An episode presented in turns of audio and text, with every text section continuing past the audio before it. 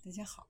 欢迎收听丽莎老师讲机器人。想孩子参加机器人竞赛、创意编程、创客竞赛的辅导，找丽莎老师。欢迎添加微信号幺五三五三五九二零六八，或搜索钉钉群三五三二八四三。今天丽莎老师给大家分享的是外骨骼机器人康复疗法，可改善多发性硬化症患者的活动能力和认知能力。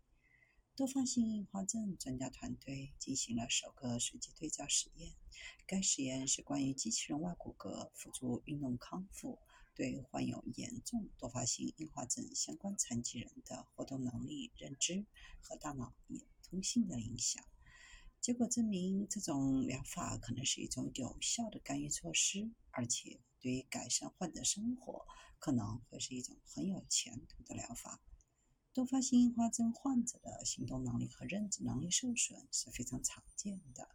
而且目前很少有疗法可以控制一系列使人衰弱的症状。对于患者而言，缺乏治疗选择是一个主要的问题。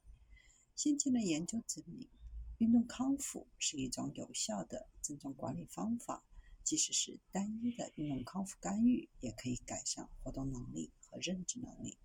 然而，运动康复对患有严重残疾的多发性硬化症患者的活动能力和认知结果缺乏疗效。比如，体重支持的跑步机训练和机器人辅助的步态训练等，自适应运动康复并未显示出令人信服的结果。适应性干预缺乏患者和治疗师之间可能提高疗效的关键互。在这项针对十名患有严重多发性硬化症相关神经功能障碍的参与者实验当中，研究人员探索了使用机器人外骨骼来控制症状。使用机器人外骨骼的康复锻炼是一种相对较新的方法，它使参与者能够在涉及与治疗师密切接触的渐进式方案中在地面上行走。与传统的步态训练相比，这个实验允许参与者以实现功能适应所需的量来行走，通过强烈的神经生理需求改善认知和活动能力。使用神经影像中心的功能性 MR 功能研究对大脑活动模式的影响。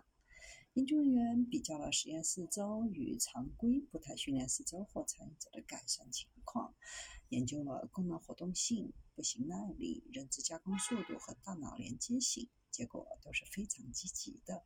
相较传统的步态训练，实验结果显示，在与功能活动性、认知处理速度、大脑连接结果的显著改善，在丘脑和腹内侧前额叶皮层。对于运动训练研究而言，四个星期相对较短，但在这个时间范围内看到的改善，表明锻炼有可能改变疗效。锻炼是非常强大的行为，涉及许多大脑区域和网络，可以随着时间的推移改善